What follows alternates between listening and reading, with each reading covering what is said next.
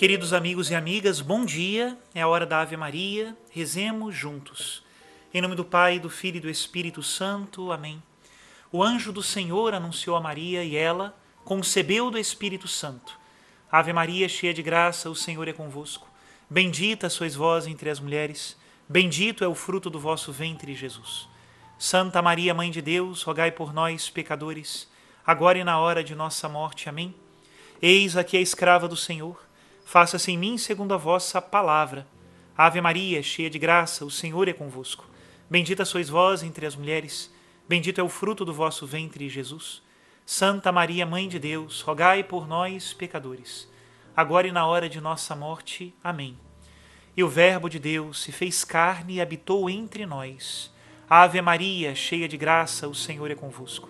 Bendita sois vós entre as mulheres, bendito é o fruto do vosso ventre, Jesus. Santa Maria, Mãe de Deus, rogai por nós, pecadores, agora e na hora de nossa morte. Amém. Rogai por nós, ó Santa Mãe de Deus, para que sejamos dignos das promessas de Cristo. Oremos. Infundi, Senhor, em nossas almas a vossa graça, nós o suplicamos, para que nós, que conhecemos pelo anúncio do anjo a encarnação de Jesus Cristo, vosso Filho e nosso Senhor, cheguemos por sua paixão e morte de cruz à glória da ressurreição da carne pelo mesmo Cristo nosso Senhor. Amém. Em nome do Pai, do Filho e do Espírito Santo. Amém.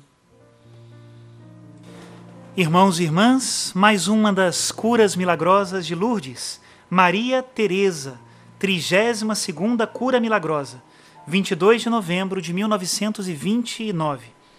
Diante dela estava a montanha, infinita, rasgando as nuvens que se estendiam no céu, a cobri-la o bosque de pântano exalava um mau cheiro úmido, e então o comboio parou. Madre Maria Teresa gemeu, mas nada disse. Em seu rosto tenro estavam aquele eterno sorriso de clemência que suas irmãs na Papua, as missionárias do Sagrado Coração, conheciam muito bem. Logo os viajantes estariam no vilarejo de Casas de Palha, num distrito perdido de Mafulu, nos confins da Nova Guiné uma área em que nem os nativos da costa se aventuravam a viajar. A missão de Madre Maria Teresa era levar a misericórdia de Deus aonde ninguém queria ir, além de ajudar as irmãs nativas na lida diária, trazendo conforto e uma supervisão maternal. Seu corpo gritava e chorava com os caos da caminhada. Mas nas montanhas é preciso ter perseverança e seguir em frente ou passariam a noite na tempestade que se aproximava. Perseverança. Conhecia bem o significado desta palavra. Madre Maria Teresa nascera em 30 de setembro de 1859, nos Andames, na França. Nascida numa próspera família provincial, estava destinada a ser uma simples e pacata dona de casa. Porém, abateu-se sobre a sua vida a dor e a moléstia. Seu corpo, devorado pelo mal de por, fazia com que sofresse dramaticamente. Era para ser uma doença fatal. Sofria durante essa viagem, mas já vivera extraordinariamente, equilibrando-se em sua montaria, desconfortável que só ela, tinha que chegar ao vilarejo antes que fosse noite. A noite longa, úmida e coalhada de estrelas do hemisfério sul. Louis, da tribo de Kanak, liderava o grupo. Andava rápido. As sombras já ficavam compridas e o brilho áureo do sol poente fazia com que as folhas nos galhos dos pântanos parecessem cabelo louro. De repente, ouviram um som de água corrente e logo a ponte que os nativos construíram surgiu. Cordas faziam as vezes de corrimão, parecia tão frágil. Madre Maria Teresa ficou tensa, Toda vez que atravessava essa ponte, seu coração batia mais rápido. Nós grossos se entrelaçavam e formavam a ponte sobre esse rio de águas rápidas. A torrente de água fresca a lembrava o rio Gave e a bênção das águas de Lourdes. Aquela água que fizera seu corpo doente e paralítico levantar-se mais uma vez. Vamos! Essas eram as palavras que a punham em marcha. Ela que devia tudo à Virgem Maria fora a última das curas de 1907. Como podia se esquecer daquele dia de 31 de agosto de 1905? estava retornando da procissão do Santíssimo Sacramento em uma maca, quando o Senhor a levantou e endireitou sua coluna bem quando chegava à soleira da porta do hospital Nossa Senhora das Dores. Tinha 16 anos e seu coração já se encontrava naquelas trevas às quais só a fé pode dar alguma luz de esperança. Aquela cura não fora somente um presente feito ao seu corpo, que estaria sempre à mercê da tensão e da fragilidade. Fora também um bálsamo para a sua alma, que a partir daquele instante cresceria no Senhor. Quanto amor, quanta confiança não foram necessárias para alcançar esta floresta no entardecer, após tantas renúncias. Lembrava-se desta nova graça em sua vida, de seu encontro com o padre Julian, o missionário jesuíta que lhe dera o gosto pelas grandes causas e pelos horizontes distantes.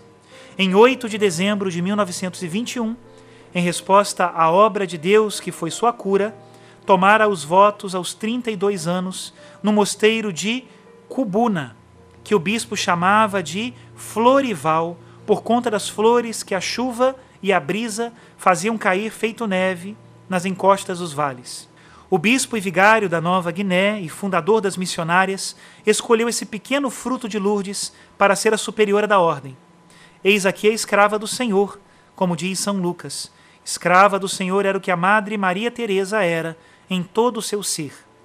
Eu sou a pequena missionária do Senhor, dizia sempre que falava com aqueles que encontravam-na e surpreendiam com a sua coragem e com a sua sólida gentileza para com aquelas garotas cujos corações conquistara e cuja língua fora capaz de aprender. Essa inclinação servil aparecia junto com uma enorme humildade, sempre que seu serviço era necessário para cuidar das menores demandas.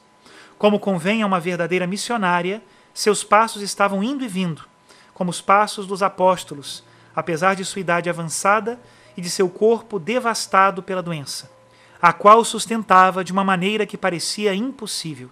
Sua missão era lá, infinita, inabarcável, como a água das enchentes na época das monções. Permitira-se que fluíssem de si gestos de conforto e zelo ao viver esta vida tarefeira no outro lado do mundo. Madre Maria Teresa tornara-se uma aventureira de Deus, desbravando terras desconhecidas para ensinar mães a como banhar os seus filhos naquelas bacias de lata, com dentes enferrujados nas bordas, que repicam quando chove. Ensinava também aquelas almas a se regozijar no amor de Deus. Era noitinha quando os moradores da vila de Futu deram as boas-vindas à Madre Maria Teresa, já exausta àquela altura. Ninguém podia imaginar que esta seria sua última vinda à localidade. Logo, a alma daquela a quem carinhosamente chamavam de Mamê Teresa deixaria o corpo entre as flores de jasmim. Em 15 de janeiro de 1930, se reuniria para sempre com o Deus que cobriu a cruz que ela, quando ainda era jovem, uma garotinha, teve de carregar. O Deus a quem generosamente seguia com as mãos reconfortantes de uma doce mãe, que dizia: Eis aqui a escrava do Senhor. Estas, inclusive, foram as suas últimas palavras. Até aqui a citação de mais um milagre, que se transformou em muitos outros. É interessante a fecundidade de um milagre.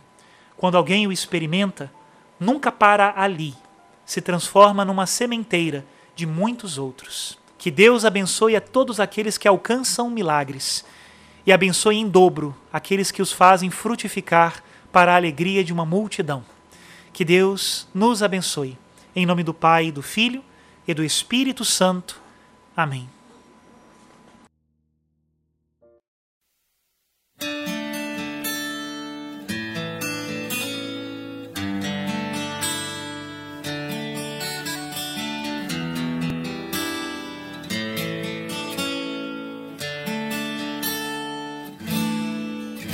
Senhor, nos escolhestes não por nossos méritos, e sim por vossa misericórdia.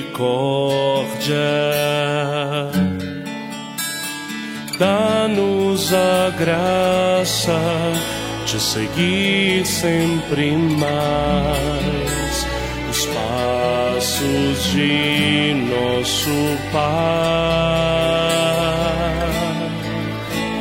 Envia-me aonde queres, estou aqui, amado meu.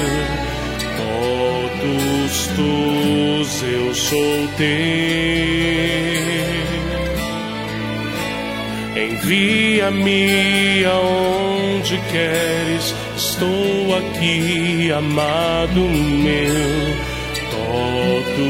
Tus eu sou teu.